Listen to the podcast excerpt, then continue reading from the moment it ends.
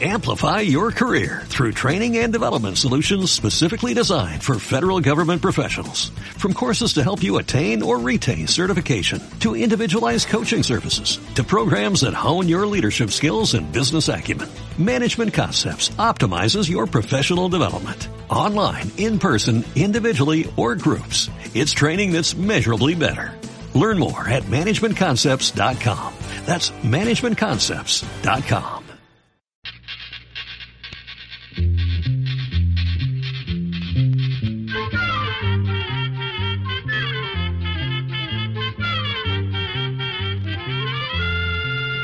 Llegó pa' todo,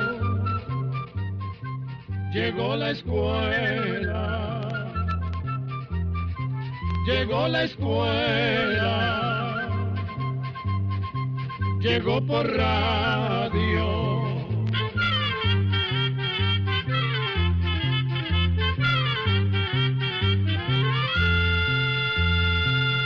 Oigamos la respuesta. Es el programa que les trae a ustedes el Instituto Centroamericano de Extensión de la Cultura, ICQ. ¿Cómo están amigos? Les damos la más cordial bienvenida a este nuevo espacio, el programa Oigamos la Respuesta, el cual vamos a iniciar con la consulta del señor Oscar Quirós Azofeifa, quien nos ha llamado por teléfono desde Salitral de Santa Ana, Costa Rica. Nos pregunta don Oscar, ¿qué es y para qué sirve la semilla de gandul o frijol de palo? ¿Cómo se come? Escuchemos la respuesta. El gandul o frijol de palo, como también se le conoce, es una planta de 1 a 3 metros de altura. Pertenece al mismo grupo de plantas que el frijol, las lentejas y los garbanzos, que son plantas cuyos frutos se dan en vainas. La semilla o frijol se aprovecha para la alimentación de las personas y el resto de la planta para alimentar el ganado. El gandul o frijol de palo es muy sabroso y nutritivo, ya que contiene proteínas, carbohidratos, vitaminas y minerales. Se puede comer tierno o seco. Se cocina de la misma manera que los frijoles corrientes. En el Caribe de Centroamérica se come mucho gandul. Una manera sabrosa y sencilla en que lo preparan es revuelto con arroz. Para hacerlo, primero se sofríe el gandul tierno en un poquito de aceite, junto con cebolla, ajo y sazonador. Se deja cocinar unos 10 minutos, revolviendo bien, para que el gandul se suavice un poco. Después se le agrega agua o leche de coco, según se prefiera. Cuando hierve, se le agrega el arroz y sal al gusto. Se tapa y se deja cocinar como usualmente se cocina el arroz, es decir, hasta que el líquido se seque. Muchas personas siembran el frijol de palo o gandul en laderas para evitar la erosión de la tierra. También lo siembran como sombra de almácigos o tapavientos en lugares donde hay vientos fuertes. En el programa de hoy de mañana, las canciones que van dentro del programa de Oigamos la Respuesta van dedicadas al Día de la Madre, ya que mañana, si Dios nos lo permite, estaremos celebrando el Día de las Madres. Y desde ya, un saludo a todas y cada una de esas mujeres valientes, abnegadas. Que Dios las bendiga y les regale un precioso día.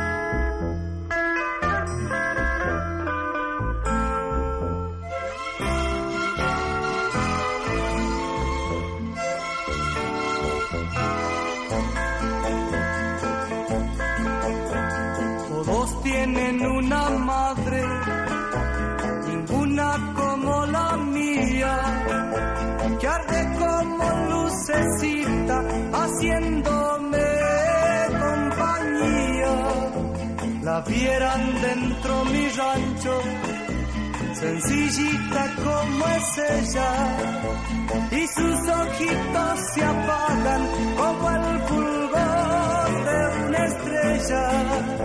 Yo le pido a Dios rezando que mi mamá no se muera,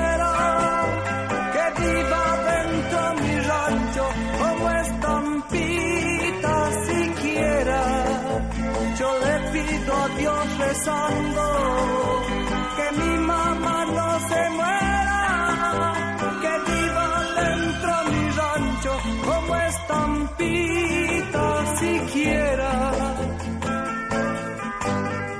Si alguna vez, madrecita, tú te me vas para el cielo, llévame, madre querida, no me dejes, no me dejes, yo te quiero. Su sombra me alcanza como bendición divina.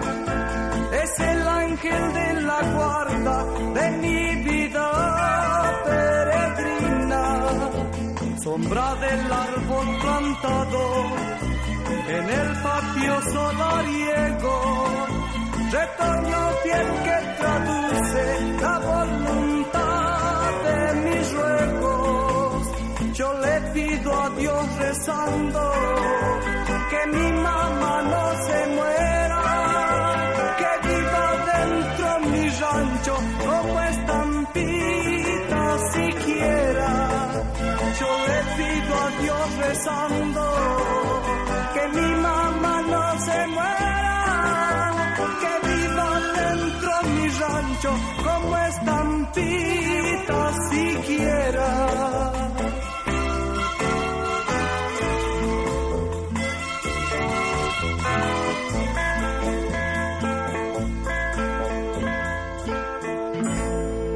Este es el programa Oigamos la Respuesta. Muchas gracias por su atención. El señor Isaac González Rovira nos envía un correo electrónico desde San Miguelito, Panamá, y dice lo siguiente. Amigos, siempre encontramos en la universidad, en el vecindario, en el colegio y sobre todo en el trabajo a muchas personas que tienen distintas corrientes y tendencias políticas, religiosas y deportivas. Es muy bien sabido por todos que la religión, la política y el deporte son las cosas que más apasionan al ser humano. Y muchas veces nos encontramos con personas que, por más que queramos llevarnos bien, siempre andan generando polémicas sobre estos temas, aun cuando nosotros no las provoquemos. Quiero saber si existe alguna técnica que podamos poner en práctica ante una situación como esta. En caso de una polémica, distanciamiento y resentimiento, ¿qué debemos hacer? ¿Cómo poder lograr un compañerismo y una amistad con las personas que siempre quieren polemizar con nosotros en cuanto a estos temas? ¿Cómo generar un diálogo sano sin que la polémica lleve al distanciamiento, a la venganza, el odio y el resentimiento de ellos hacia nosotros? Les agradezco me ayuden y me den recomendaciones sobre lo que se debe hacer en estos casos. Escuchemos la respuesta. Es normal que haya discusiones y que una persona contradiga lo que afirma la otra. Más que normal, podríamos decir que es sano. En primer lugar, porque no podría haber progreso si todos los seres humanos pensáramos exactamente lo mismo. Siempre es bueno que alguien exponga puntos de vista distintos al nuestro, porque esto puede ampliar nuestra manera de ver las cosas y algunas veces hasta hacernos caer en cuenta de que estamos equivocados. Por otra parte, hay cuestiones en las que resulta imposible decir quién tiene la razón, ya que los dos puntos de vista pueden ser igualmente válidos, porque se basan en el modo en que cada persona ve la realidad. Ahora bien, hay personas que no saben discutir, no escuchan lo que el otro tiene que decir y enseguida interrumpen. Llevan la contraria y ofenden sin consideración. Por lo general, se trata de personas a quienes les cuesta admitir que otros pueden pensar diferente y que tienen derecho a opinar, o personas a las que les resulta difícil dialogar y convivir con quienes tienen una opinión distinta. En cualquiera de estos casos, lo mejor es tratar de evitar las discusiones que a nada conducen. Sobre todo cuando se trata de intereses deportivos, políticos o religiosos, que para algunas personas son temas delicados y emotivos que pueden traer conflictos. Siempre es importante recordar que la comunicación debe ser un equilibrio entre escuchar y hablar, y que, así como esperamos atención y respeto cuando decimos algo, también debemos ser atentos, pacientes y respetuosos para escuchar lo que los demás tienen que decir. Si no existe este equilibrio, ese respeto, es muy difícil dialogar y lastimosamente se pierde la oportunidad de un buen intercambio de opiniones que puede ser muy sano y enriquecedor siempre y cuando haya la debida consideración entre las personas, porque siempre es bueno recordar que no hay nadie que tenga la verdad absoluta y que siempre habrá opiniones distintas sobre un mismo asunto. Saludos cordiales amigos desde el programa Oigamos la respuesta. ¿Por qué es importante la tecnología? ¿Qué restricciones se debe tener al hacer uso de la tecnología? Son las preguntas que nos hace el señor Javier Antonio Olivar Duarte a través de su correo electrónico que nos ha llegado desde Boaco en la República de Nicaragua. Escuchemos la respuesta. No cabe duda de que el mundo no sería igual sin la tecnología. En la actualidad, por ejemplo, gracias al teléfono podemos hablar con personas que se encuentran a kilómetros de distancia. Gracias a la radio, ustedes y nosotros nos podemos comunicar y aprender unos de otros en este programa. Oigamos la respuesta. Gracias a las computadoras y al Internet, podemos enterarnos de lo que está ocurriendo al otro lado de la Tierra prácticamente en el mismo instante. Se puede decir que desde tiempos muy remotos las personas han sentido la necesidad de inventar herramientas o nuevas maneras de hacer las cosas con un propósito práctico. De esta manera, la humanidad ha ido avanzando. Muchos de esos inventos podemos decir que son inventos tecnológicos. Que, dicho sea de paso, han ido de la mano con los adelantos de la ciencia y lo que buscan es mejorar la vida en alguna forma, hacerla más fácil o solucionar problemas. Sin embargo, a veces estos inventos tienen consecuencias inesperadas que no siempre son buenas y que muchas veces sentimos que se nos escapan de las manos. También hay inventos que son utilizados por algunas personas deliberadamente para hacer el mal, pero en general no es que el invento o la tecnología en sí sean malos, lo que es malo es el uso que se les dé.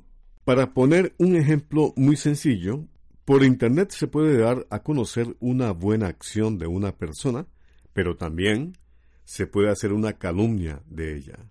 Afortunadamente hay maneras de restringir el uso de algunas tecnologías. Por ejemplo, hay organismos internacionales en los que participan representantes de muchos países del mundo, que se pueden poner de acuerdo para supervisar el uso adecuado de tecnologías que pueden resultar peligrosas para la humanidad. Un ejemplo de esto es la energía nuclear. Los distintos gobiernos también podrían poner leyes para regular el uso de ciertas tecnologías en su territorio. Igualmente, las instituciones pueden poner sus propios reglamentos de utilización de la tecnología. Vamos a ver, por ejemplo, que en muchas oficinas se prohíbe el uso del Facebook en horas de trabajo para evitar que los empleados se distraigan. Los directores o maestros de las escuelas también pueden poner restricciones a sus alumnos. En algunas escuelas y colegios se prohíbe, por ejemplo, el uso de teléfonos celulares en clase. Los padres de familia también pueden poner prohibiciones para controlar, por ejemplo, los programas de televisión que ven sus hijos o el uso que le dan a la computadora, asegurándose que esta utilización de la tecnología no se vuelva un inconveniente o riesgo para ellos. Nosotros pensamos que los inventos tecnológicos son herramientas. El uso que se les da va a depender en gran parte de cada persona, sociedad o gobierno. Nuestra responsabilidad es aprovecharlos y usarlos para hacer el bien.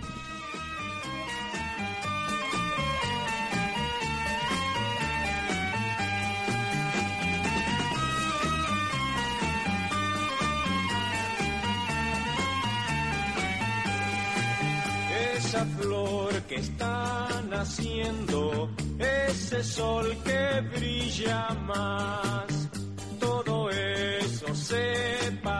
se parece a mi mamá. Ese pájaro que canta, ese río que se va. Todo eso se parece, se parece a mi mamá. En el mundo no hay ternura que se pueda comparar se oye dulcemente su cantar. La frescura de su voz, el encanto de su andar, todo eso hace a mi felicidad. Esa rosa que despierta, ese sol que brilla más, todo eso se parece, se parece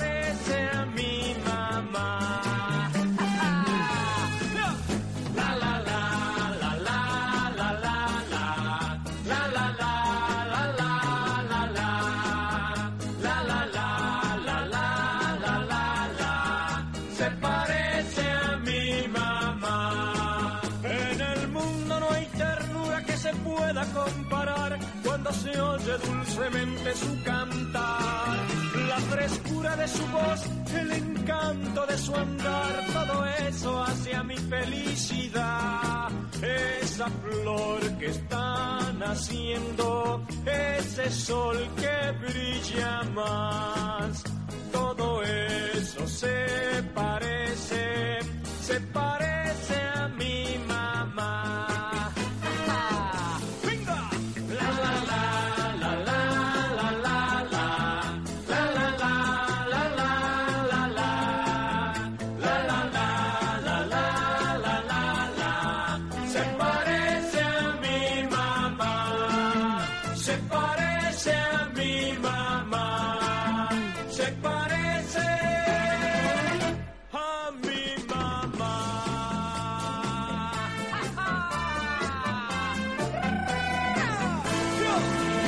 Con el agradecimiento para este medio de comunicación que difunde nuestro programa, agradecemos también la atención que nos prestan a Oigamos la Respuesta. Me gustaría saber sobre el árbol de moringa y cómo lo utilizan en África. Esta es la consulta que nos hace la señora Margarita Vargas Hernández desde San José, Costa Rica, a través de una llamada telefónica. Oigamos la respuesta. El árbol de moringa es nativo de la India, pero actualmente se cultiva en muchas partes del mundo. Se da en climas calientes y templados. Hay 13 especies distintas de moringa. La más conocida es la moringa oleifera. La moringa oleifera se conoce como el árbol milagroso o el árbol de la vida. Se le dice así porque todas sus partes se pueden aprovechar, lo que es muy importante en lugares donde la gente depende de lo que cultiva para sobrevivir. Las hojas de moringa son muy alimenticias, ya que contienen grandes cantidades de proteínas, vitaminas y minerales, lo que ayuda a que las personas se mantengan muy saludables. Las hojas se pueden comer frescas o secas y molidas en polvo también. Se pueden comer también las vainas, semillas y las flores del árbol. Las vainas se cosechan cuando aún están verdes y se comen frescas o cocidas. Las semillas también se pueden comer verdes, tostadas, en polvo y se pueden usar para preparar el té. De las semillas también hacen aceite, y la torta hecha con semillas se utiliza para purificar el agua de tomar en lugares donde no hay agua potable. La moringa tiene la gran ventaja de que es muy resistente a la sequía. Por eso se da muy bien en lugares donde no llueve mucho. Además, es de crecimiento muy rápido y sus hojas se pueden aprovechar para darle de comer al ganado.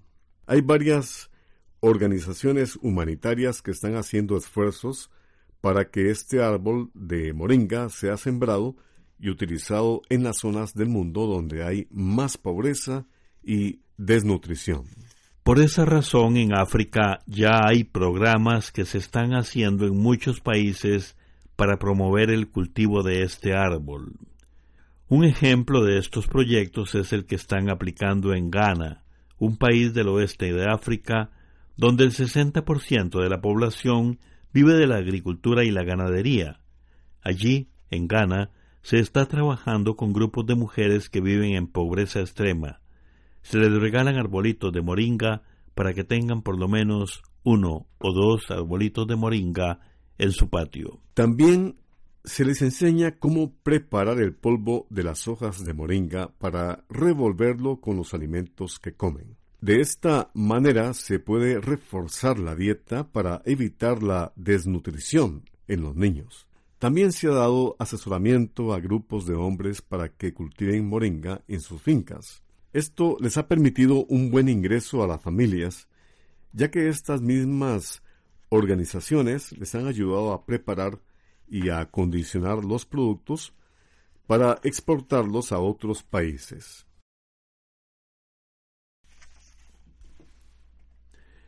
Otra gran ventaja de la moringa es que ayuda a fertilizar los suelos, haciendo que los suelos áridos se puedan volver a utilizar para sembrar otras variedades de plantas y árboles. Así las comunidades tienen más oportunidades de sobrevivir en lugares áridos donde resultaba difícil sembrar.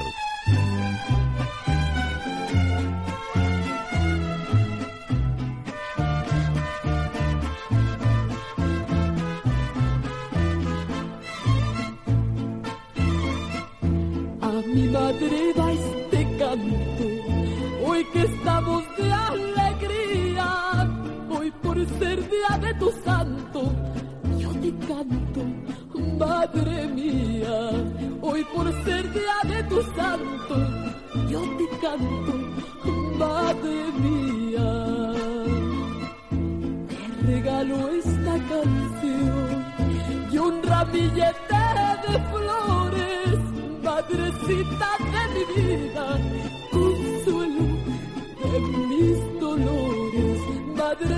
madrecita de mi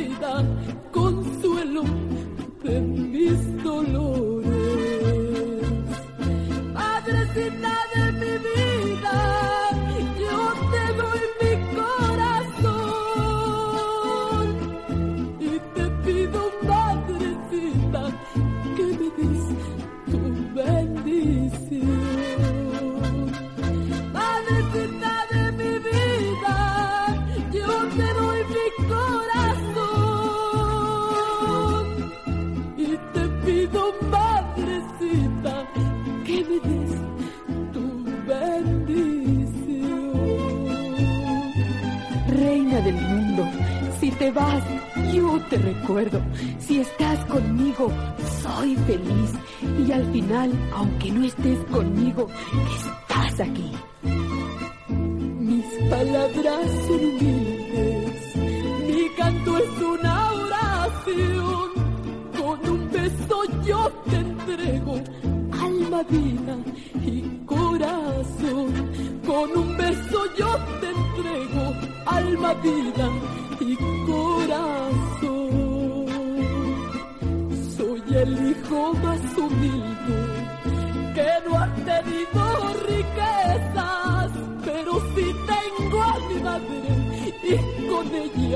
no hay pobrezas, pero sí tengo a mi madre y con ella no hay pobrezas.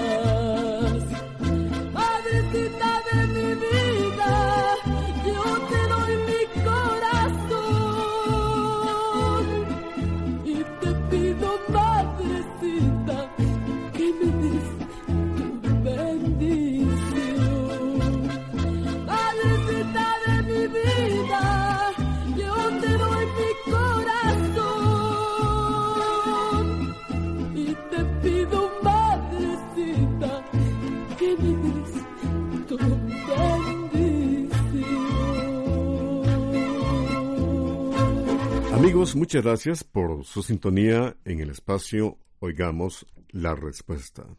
Vamos a continuar con la consulta de la señora María Teresa Muñoz Hernández. Nos llama por teléfono desde San José, Costa Rica, y nos comenta.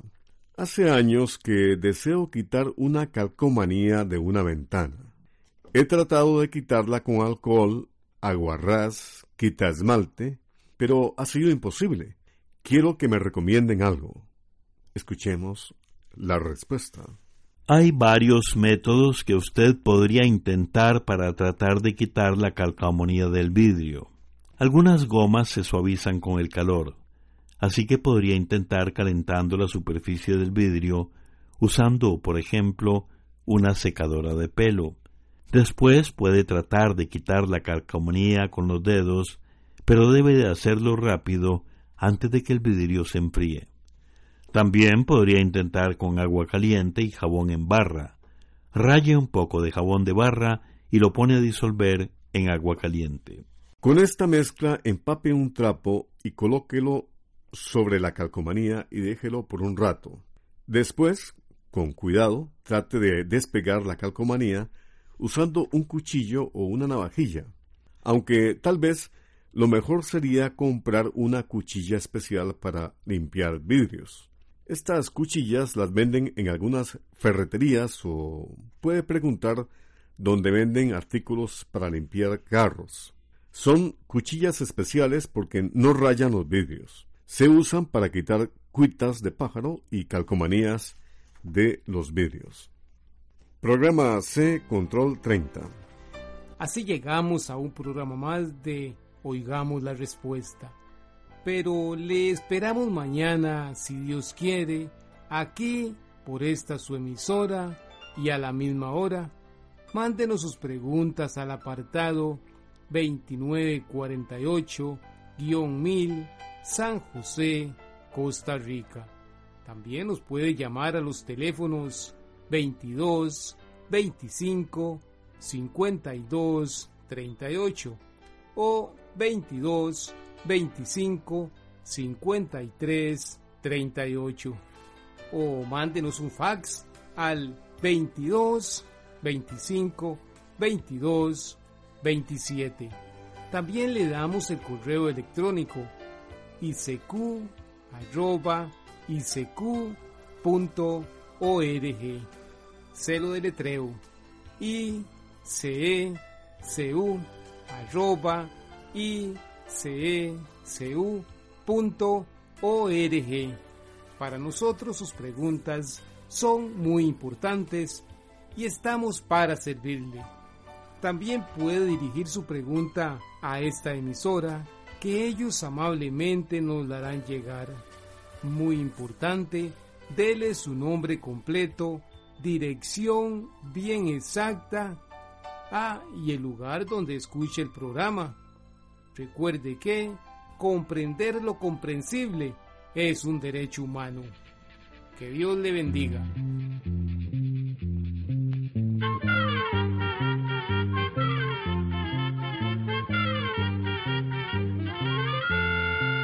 Llegó el momento de despedirnos. Se va a la escuela, se va cantando.